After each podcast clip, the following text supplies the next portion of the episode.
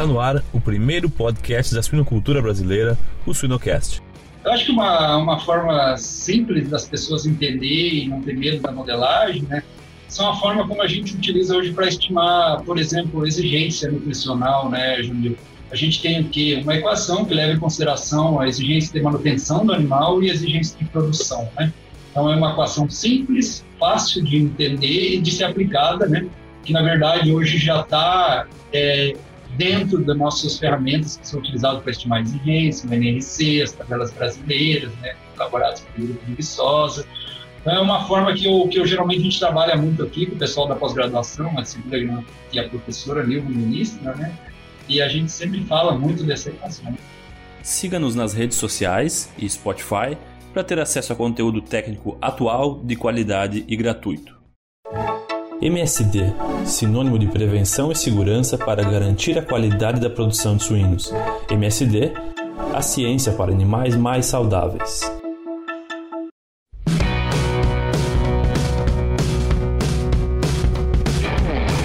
Olá pessoal, meu nome é Jamil Facim e o Suinocast só é possível através do apoio de empresas que apoiam a educação continuada na suinocultura. MSD Saúde Animal, EveryPig, Fibro, Ouro Fino e Seva Saúde Animal. No episódio de hoje, temos a honra de receber o professor Luciano Rauschel. Professor Luciano, uma honra te ter aqui no Suinocast.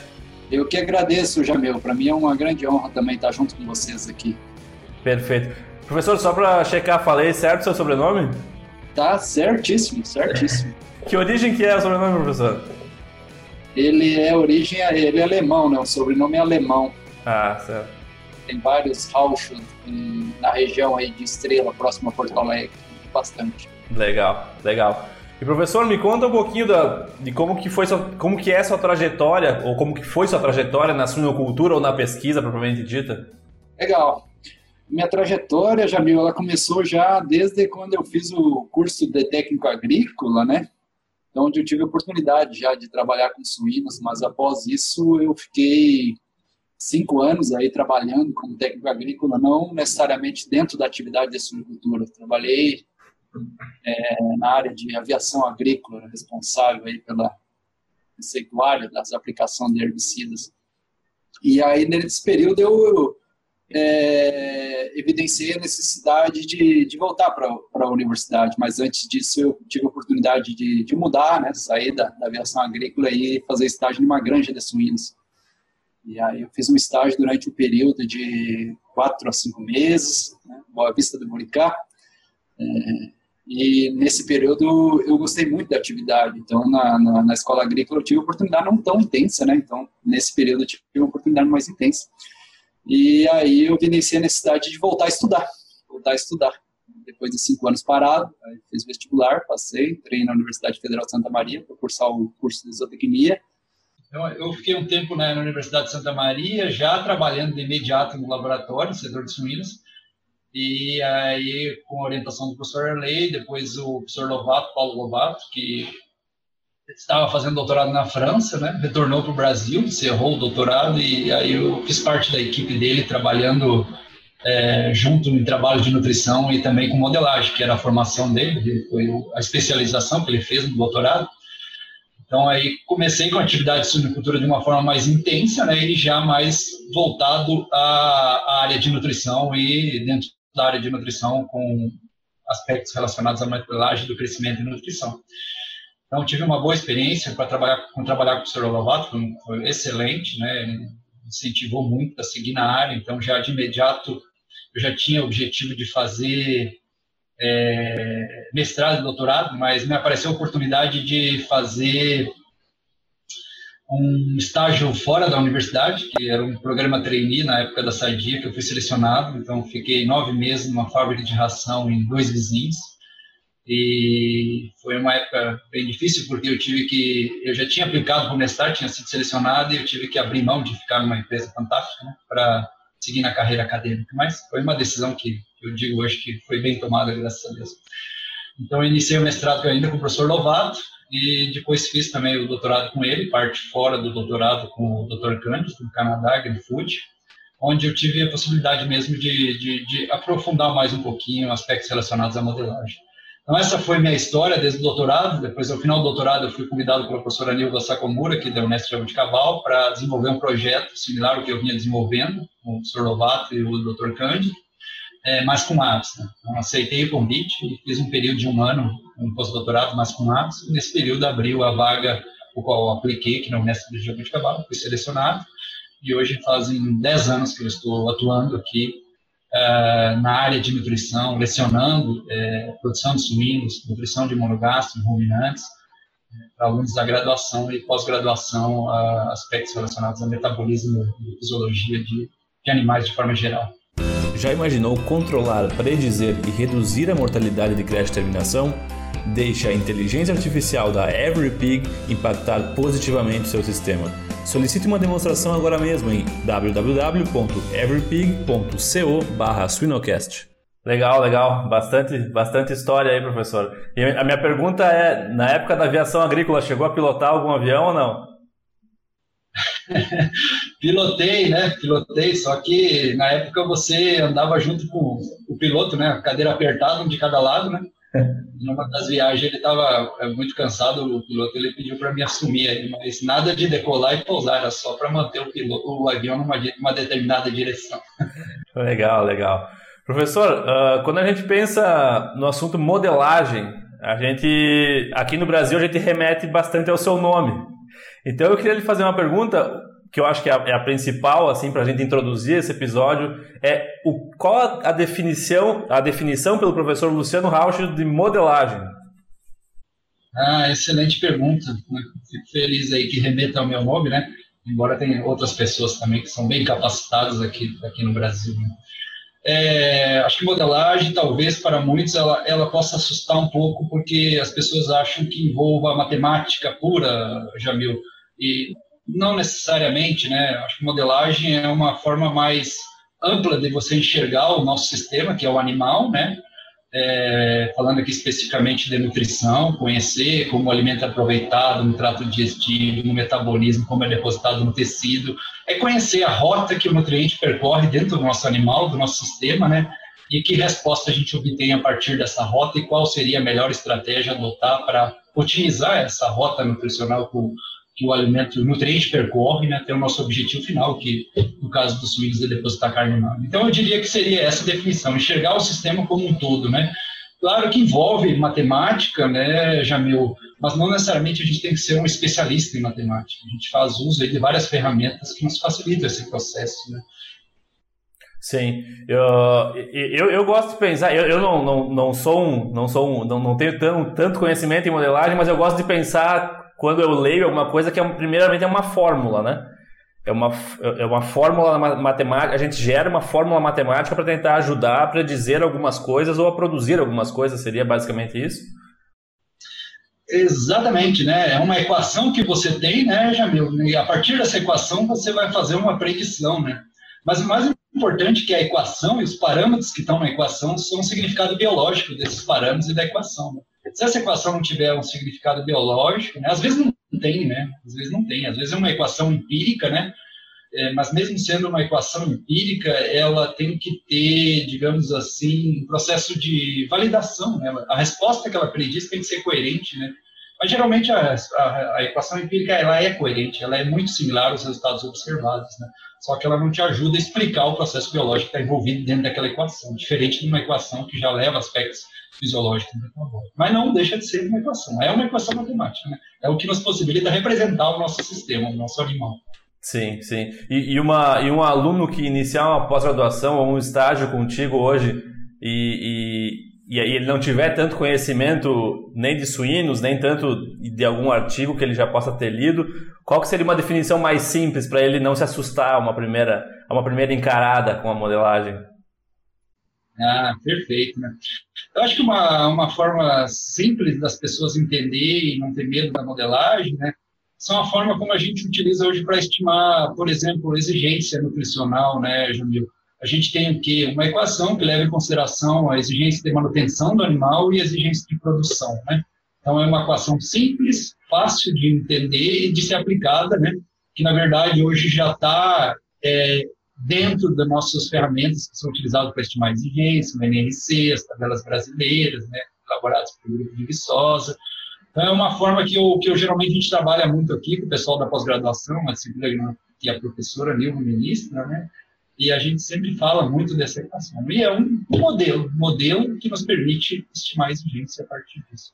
Então, basicamente, a gente começa a introduzir os nossos orientados nesse sentido, de entender a estimativa das exigências, quais são os métodos que estão disponíveis para estimar a exigência.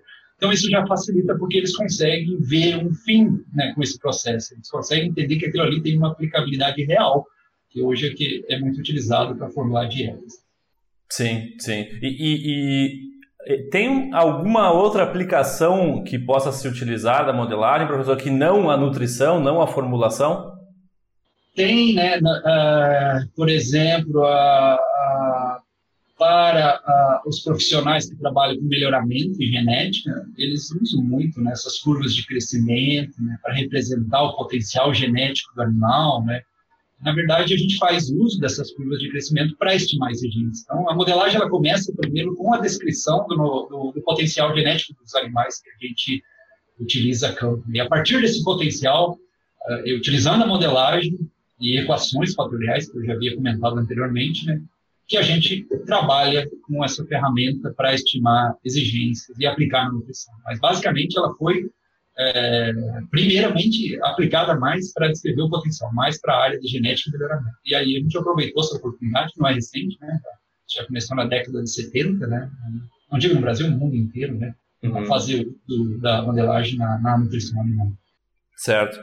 E, e, alguma limitação assim que tu vê, professor, que seria, ah, de repente a modelagem se aplica aqui, mas ela pode não vai ter tanto poder para predizer tal tal variável ou tal output o que, que tu mais vê como limitação? É, a grande limitação que eu viria hoje, Jamil, é a gente tem modelos, ferramentas, softwares, né? E, e a gente tem uma grande dificuldade de, de calibrar eles, né? É, por exemplo, você tem um software que tem que ter uma entrada, um input, né? E geralmente no software, dependendo né, do que você quer como saída, geralmente a gente tem como input o potencial genético dos animais, né? é o peso vivo deles em função da idade. Consumo também é uma variável extremamente importante para calibrar o modelo. A gente tem um pouco de dificuldade de, de obter essas informações, principalmente no que se refere a consumo. Né? Se ele não estiver bem calibrado, a estimativa, a estimativa dele vai, vai ter erro. Né? De qualquer forma, o modelo ele é uma representação general, generalista do sistema. Né? Então, ele, ele vai ter erro, em algum momento ele tem erro, mas a gente tenta reduzir esse erro com um bom processo de calibração. Então, é, talvez essa é a nossa grande limitação hoje, né, da aplicabilidade dos modelos, que isso está sendo contornado e a gente vê uma expectativa que vá se contornar, se contornar né, é, pela possibilidade que a gente tem hoje de, de, monitoramento dos animais em tempo real. Claro que isso ainda não está né, no campo, mas a gente acredita que isso com o tempo vai ser disponível, câmera, balanças, sensores e tudo isso vai facilitar esse processo de calibração dos modelos. Em busca de novas oportunidades no mercado da suinocultura, acesse swinehunters.com. Sim. Uh, e professor, e, e tu acha que, por exemplo, uma variação na, no, no, nos nutrientes de alguns ingredientes pode ser uma, uma aplicação, uma limitação, por exemplo, no perfil de aminoácidos de, de, de um determinada do, do, farelo de soja, variar um pouco do, do, do, perfil, da concentração de alguns aminoácidos e, e isso pode ser variável muito ao, ao se aplicar um modelo? Essa é uma excelente pergunta, Jamil. É, é o que a gente chama né, de nutrição de, de precisão, né? porque o modelo, é, inicialmente, ele, ele foi estruturado, né, pensando sempre na resposta média, seja da composição nutricional do nutriente, seja da, do desempenho dos animais, que é o que a gente usa né, para descrever o potencial genético dos animais, sempre foi a média. Nunca se levou tanto em consideração a variabilidade. Sabia-se que deveria se levar em consideração a variabilidade, mas não tinha forma de obter essas informações e integrar dentro de um software. Né? Então, hoje você vai numa fábrica de ração, você tem a possibilidade de coletar amostras, analisar rapidamente pelo NIR, estou colocando aqui uma ferramenta que permite uma análise em tempo real, e a partir disso você tem essa variabilidade da composição do ingrediente que está sendo introduzido dentro da fábrica da, da fábrica de ração. E é, e, e é, óbvio que isso é uma, uma, informação extremamente importante que deve ser considerada no momento que você vai formular a ração. Você tem que ter ideia de qual é o range né, que você tem na composição daquela amostra que você está utilizando para elaborar a dieta. Quem está entrando no, no seu processo de formulação. Essa é uma informação extremamente importante, um ponto né, que a gente tem que avançar cada vez mais para, de fato, trabalhar. Porque nutrição de precisão é tudo, né? É, é conhecer o potencial nutritivo dos nossos ingredientes, conhecer a exigência dos animais, não só os valores médicos, mas também as variabilidades que estão representadas dentro dessas amostras, dentro dessa população. Assim a gente vai conseguir para avançar para uma nutrição mais específica. Sim. E professor, se a gente fosse começar um, um, um trabalho hoje de modelagem, quais que seriam assim uh, rapidamente os, os, passos assim para a gente começar um estudo para fazer criar um modelo e validar esse modelo? Quais seriam os passos para isso? Os passos, eu diria, inicialmente é você ter uma boa descrição do seu, são basicamente são, são poderia resumir aqui, vamos ver em três passos. O primeiro passo é ter uma boa descrição é, do animal né, que você vai utilizar, o potencial genético desse animal. É, o segundo passo é você ter equações fatoriais clássicas, né, que a partir desse potencial e das equações você consegue, pela modelagem, estimar a exigência nutricional dos animais. E o último passo, talvez o mais difícil de todos, né, Jamil, é você considerar sobre esse potencial dos animais, né, porque quando você tem o, potencial dos animais, você mensura ele numa condição ideal, né? talvez numa condição de centro de pesquisa de universidade, não numa granja que tem uma boa ambiência, não tem tanto desafio sanitário, você mensura na boa condição. Mas quando você está lá no campo, esses animais eles são colocados em inúmeras situações de desafio, é desafio sanitário, desafio ambiental, desafio alimentar, e o modelo ele na verdade, o que tenta com a modelagem é representar esses desafios, né? mas esse, de fato, para a gente é um grande desafio. Como representar um desafio sanitário sobre o potencial genético dos animais? Como representar o efeito da temperatura sobre o potencial genético dos animais? A densidade é, de animais por dentro do galpão. Então, são inúmeros fatores que a gente tenta representar pela modelagem e algumas vezes a gente não consegue é, tanto sucesso, assim, mas consegue chegar o mais próximo possível né, da realidade da produção daquele animal. Então, basicamente, esses três passos.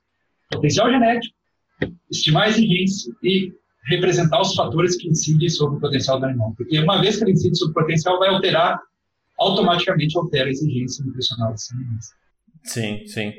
Professor, tu, tu, falou sobre, sobre experimentos de fatoria, fatoriais, né, para conseguir algumas informações, e, e como que tu vê isso e inserindo a, modelagem, mas também inserindo a ideia de, dos experimentos em dose e resposta, né? Uh, utilizar os contrastes lineares e quadráticos. Como que tu vê o valor que a informação dos contrastes lineares e quadráticos pode trazer para o um modelo? Essa é uma, uma, excelente pergunta, né? Quando eu falei também, só para corrigir um aspecto aqui, quando eu falei fatoriais, são equações fatoriais, né? Daí você ah, tem a tá. soma componentes. Mas eu acho que você fez uma pergunta bem legal, já viu que o, o, os modelos, na verdade, eles têm bases empíricas e base mecanicista. Quando eu falo mecanicista, é você entender a fisiologia e o metabolismo animal. Né? Base empírica é, é, por exemplo, eu quero estimar a eficiência de utilização de um nutriente. Vamos pegar aqui um nutriente, né? a lisina, por exemplo, é um aminoácido aí, é, tem sido muito utilizado na parte de experimentação, essencial para suínos. Né? A lisina. Você tem que conduzir um estudo dose-resposta, né? que você tem diferentes níveis de lisina e avalia a resposta animal, de preferência de posição de proteína. E aí você tem que ajustar uma curva nessa resposta, né? Se você quer só eficiência, né, basicamente você vai aplicar uma equação polinomial de primeira ordem, né, uma equação linear. Espera que ela seja constante eficiência. Ah, não, agora eu quero saber o nível ideal, né, que seria recomendado para esse nutriente na dieta. Então, você vai correr uma função que seja relacionada a aspecto curvilinear, uma função quadrática, uma função exponencial, que melhor represente né, essa resposta marginal dos animais. Então, basicamente, né, esses experimentos que a gente considera como empírico, eles são essenciais, fundamentais para desenvolver os nossos modelos. Né? Existe uma grande discussão em relação a isso. Qual é o melhor modelo? É um modelo que tem mais bases empíricas ou base mecanicista? Não existe. Os dois são essenciais, os dois são fundamentais. Não dá para desmerecer nem um nem outro. Né? Eu julgo os dois extremamente importantes. Tem muitos nutricionistas que preferem trabalhar mais com a base empírica, né? conduzir experimento dose-resposta e a partir dali ter é, equações para estimar a exigência. Não está errado. Às vezes você tem maior confiabilidade naquele estudo que você conduziu. Sim, perfeito. Sim, e eu vejo que, que muitas vezes a gente, quando faz uma análise, um, um experimento, uma análise de dose-resposta, a gente está, muitas das vezes, analisando uma variável só, né? Ou é, ou é um nível de lisina, ou é, um, ou é uma relação que vai aumentando, e, e eu vejo que é difícil porque é, é, difícil tu colocar outras variáveis junto de um modelo que tu tem diferentes doses, porque senão começa a virar um, muitos tratamentos, né? Começa a dificultar a execução de um experimento que gera essa, esse valor, né? Exatamente, acho que esse é um ponto bem interessante, amigo, que a modelagem te possibilita isso, o que a experimentação te permite. Né? Vamos dar um exemplo para você, né? A gente tem um modelo mecanicista, que seria um modelo interessante, onde você consegue fazer esses três aspectos, potencial, exigência nutricional, e representar né, os fatores que podem incidir sobre a resposta animal. Esse modelo, ele, para ser um modelo interessante do ponto de vista de otimização né, dentro da indústria, ele tem que ser um modelo estocástico. O que é um modelo estocástico? É aquele modelo que te permite representar a, a variabilidade dentro da resposta, do crescimento do animal. Estou pegando só o crescimento do animal, não estou envolvendo aqui a questão da composição dos, da, da, dos, dos, dos ingredientes. Então, ele é um modelo estocástico. Uma vez que ele é estocástico, ele representa uma população. E uma vez que ele representa uma população, você consegue fazer otimização. E, e, e a otimização, acho que é o processo-chave da, da, modelagem, onde você consegue né, fazer designs fatoriais que você está colocando. Eu consigo, dentro de uma determinada simulação, avaliar três, quatro genéticas. Eu consigo avaliar cinco níveis de lisina energia na dieta. Eu consigo avaliar o efeito da temperatura, da densidade. Então, você inclui N fatores que você tem um design fatorial bem complexo que seria praticamente impossível na experimentação de ser conduzido. Então, a partir da modelagem você consegue. E aí você consegue determinar a partir desse processo de otimização qual é o nível ideal, qual é a melhor, qual é a melhor genética, né? qual é o nível ideal para uma condição de densidade restrita dos animais no alojamento, né? ou para uma temperatura de estresse por calor. Então, isso se torna interessante nesse processo fatorial que você está colocando, design fatorial. Certo, certo. Não, perfeito. E, e professor, uh, recentemente a gente viu alguns trabalhos mostrando aí que uh, uh, quando tem um nível de lisina adequado, por exemplo, na fase de terminação, poucas dietas sendo utilizadas na terminação, duas ou três dietas já é o suficiente para se atingir um melhor custo-benefício, um melhor retorno sobre o custo da dieta. Como que a gente consegue, por exemplo, colocar na mesma página a modelagem, daqui a pouco indo para uma área de nutrição de precisão, mas vendo que algumas, algumas avaliações super, entre aspas, mais simples a campo, né, por exemplo, duas dietas, uh, dão um resultado satisfatório também.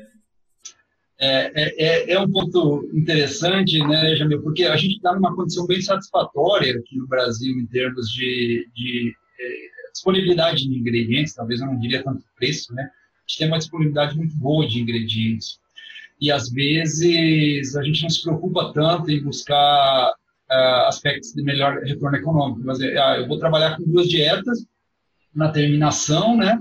Uma vez que essas duas dietas elas estão me possibilitando resultados interessantes de ganho de peso, de peso de carcaça, animais que são enviados ao frigorífico. Né? Então, por que, que eu vou ter mais dietas? Você teria mais dietas, seria interessante se, claro, às vezes o que limita a logística, né, de envio de rações para o campo, né? Isso te possibilitaria você ter níveis menores sem prejudicar o desempenho e manter o desempenho dos animais, né, do campo, né?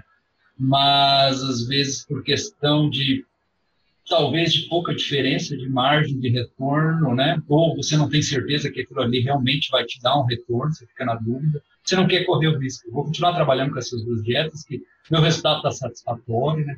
Mas cada vez mais a gente está numa situação de, de, de, constante desafio, constantes mudanças, né? cenários que mudam a todo momento, que eu acho que a gente tem que pensar em buscar e avançar para uma nutrição mais precisa dentro da nossa disponibilidade. Mesmo que sejam duas dietas só, é, tentar aplicar ferramentas relacionadas à modelagem que permitam estimar não só o ótimo relacionado ao máximo do de peso, mas o ótimo econômico também dentro daquelas duas dietas. Qual seria, seria a melhor concentração nutricional para me dar um melhor retorno econômico?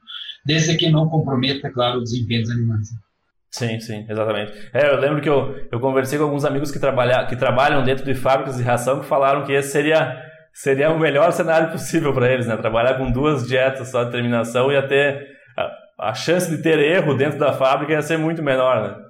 Exatamente. É um paradigma muito grande, né? Você entrar na fábrica e ah, vamos fabricar cinco jets para terminação, né? Muda toda a logística, muda toda a forma como o pessoal trabalha e, e sempre tem esse receio de que possa trazer algum erro. Né? Mas Sim. também hoje está avançando muita questão de equipamentos a nível de campo, né? Ainda no Brasil a gente tem possibilidade hoje de, por exemplo, eh, equipamentos que você manda duas dietas para o campo e a partir desse equipamento ele faz as mesclas da dieta e permite ter dietas para cada dia, intervalos menores. Né? Mas ainda isso está na dependência de ter esses equipamentos para poder tornar esse processo viável. Né? Mas existe também essa diferença. E, e tu acha que isso pode ter alguma relação com uh, um benefício ambiental também, professor? Por exemplo, nas excrestas dos animais? Porque, claro, a gente falar só sobre desempenho financeiro, claro, mantém o sistema viável, mas cada vez mais falar sobre ambiente e uma prática sustentável vai ficar mais em voga, né? Então, eliminar muitos nutrientes biodisponíveis nas fezes e tal pode ser um, um tiro no pé também.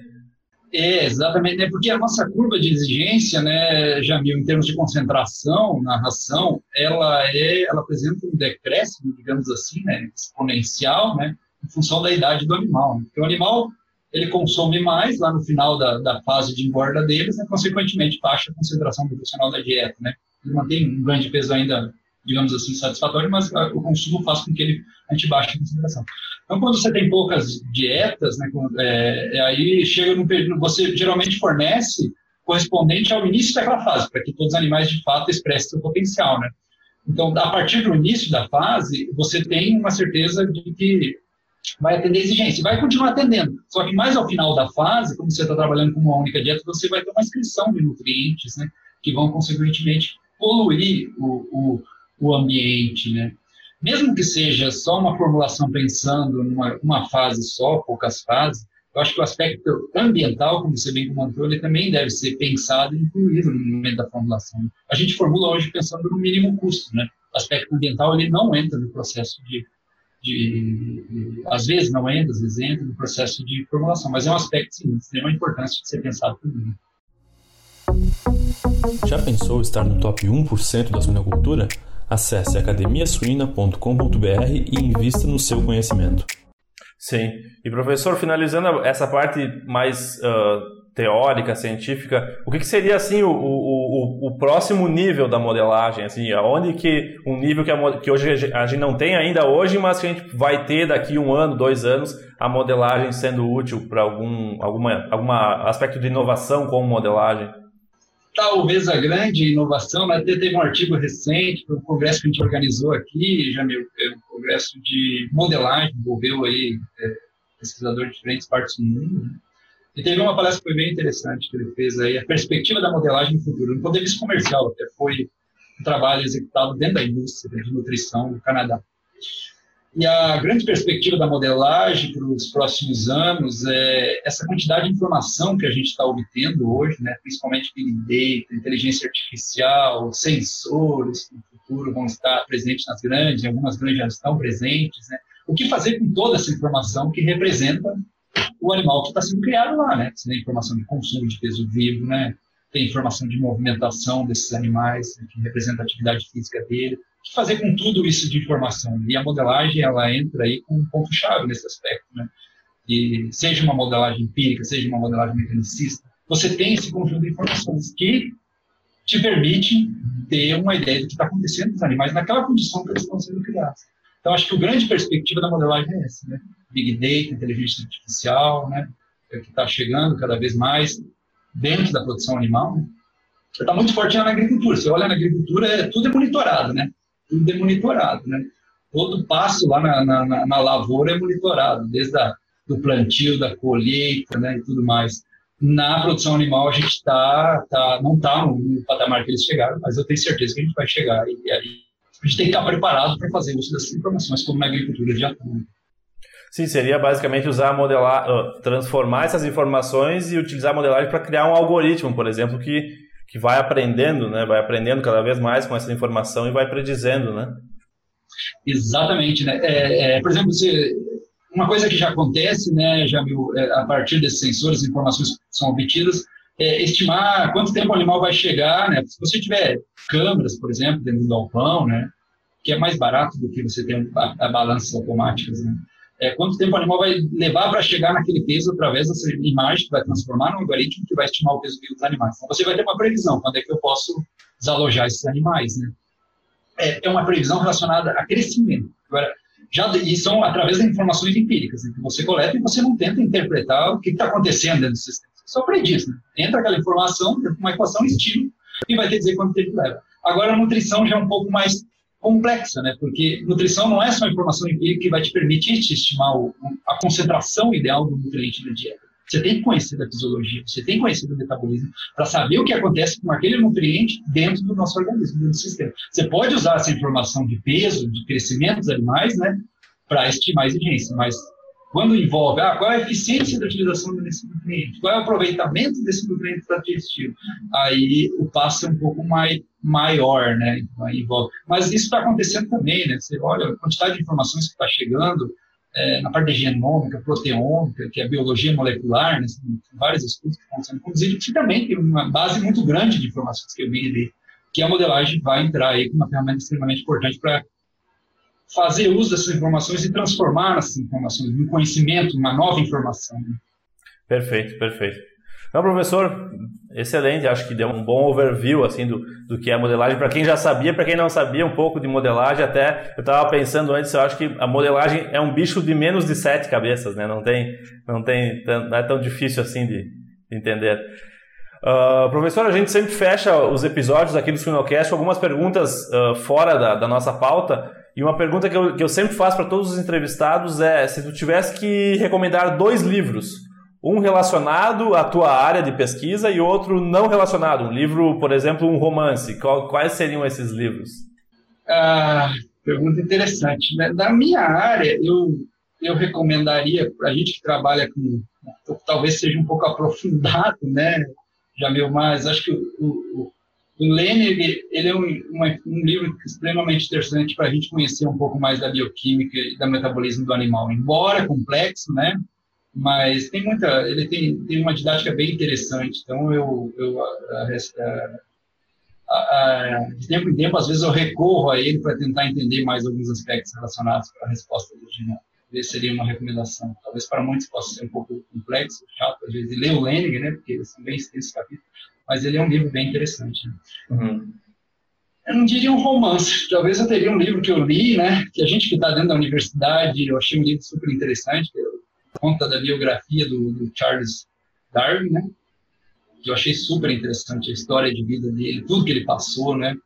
É, não me recordo assim, exatamente, mas eu sei que ele teve sete, oito filhos e parte dos filhos ele perdeu, grande parte, três, quatro filhos, uma coisa bem impressionante, tudo que ele passou na vida dele, né? E ele só foi reconhecido depois que, que ele faleceu, né? Uh, tudo que tudo tudo que ele fez. É um livro bem interessante que eu recomendo. Achei muito legal a história de vida dele. Como é que é o nome do livro, professor? É Charles Darwin. Sim, sim. Mais, mais para quem nos ouve, daqui a pouco vai buscar esse livro para comprar, né? Daí já pode buscar só por Charles Darwin, então. E professor, uma última. Uh, realizações da tua vida pessoal e profissional. O que, que tu ainda gostaria de fazer na vida? Eu me considero uma pessoa super realizada, né? Em termos profissional, do ponto de vista pessoal, né? Tenho uma família fantástica agora. Minha esposa está grávida de novo, né? Nós estamos no segundo segundo neném, que é uma menina com três anos, agora em fevereiro vai nascer mais uma menina, né? Legal. Assim, do ponto de vista pessoal, a gente me considero super realizado, talvez uma coisa que eu tenho como projeto de vida, assim, né? Pessoal, viajar mais, né? a possibilidade de conhecer países que eu não conheço, lindo, né? Trabalhar em cima disso, né? Acho que é um grande projeto da minha vida, que eu, que eu vou continuar trabalhando em cima disso. É, eu acho que até a, a, a pandemia nos ajudou a ver que como a gente pode muitas vezes produzir só tendo um computador e internet, a gente pode ir para qualquer país, qualquer lugar do mundo, se tiver a internet, a gente pode seguir trabalhando, né? Exatamente, exatamente. Né? Acho que uma das na universidade é bom, né? Eu adoro trabalhar, adoro a minha profissão e, e assim, uma das coisas que, que nos coloca assim, talvez seja diferenciada é a possibilidade de conhecer outras pessoas, conhecer pessoas estão iniciando a carreira, conhecer pessoas de outros países, viajar para congresso, para apresentar trabalho, trazer informações novas. Né? Então, isso aí, tanto do ponto de vista profissional e, pessoal, eu tive excelentes é, oportunidades na vida relacionadas a isso, que me possibilitou tanto crescimento pessoal quanto profissional. Quem que é o teu ídolo, professor? Meu ídolo? Nunca pensei sobre, sobre, sobre isso, né? Ou, ou, ou o teu principal mentor?